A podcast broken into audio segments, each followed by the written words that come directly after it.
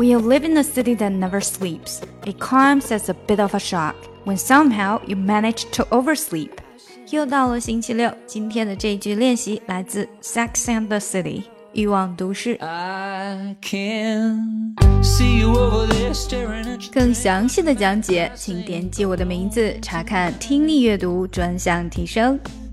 关注公众号 ES Post，每天接收跟读推送。Well, it's probably not my place, but I'm gonna say it anyway. Cause you look like you hadn't felt the fire, had a little fun, hadn't had a smile in a little while.